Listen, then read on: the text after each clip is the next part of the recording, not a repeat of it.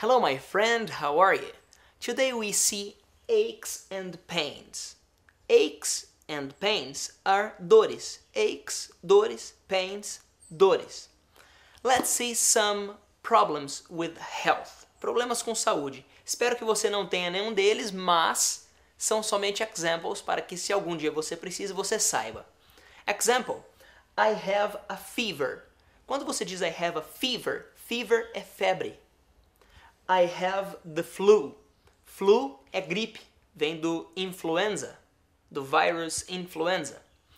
I have a headache. Head, cabeça. Ache, dor. Headache, dor de cabeça. I have a stomachache. Stomachache é uma dor de estômago. I have allergies. Tenho alergias. I'm coughing a lot.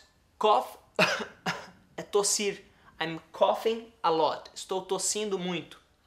I'm sneezing all the time. Sneeze é espirrar. Se eu estou dizendo I'm sneezing all the time, estou espirrando a todo momento.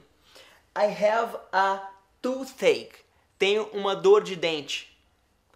Ou você pode dizer I feel sick. Eu me sinto mal. Sick é doente. E você pode dizer ah, estou me sentindo mal, estou me sentindo doente. I have a cold é um resfriado. I have a sore throat. Sore throat é dor de garganta. Ok? My friend, eu espero que você não tenha nenhum desses problems, mas caso você tenha, você já sabe como dizer em inglês. Ok? Thank you very much. I'm Felipe Divi. See you next class. Bye bye.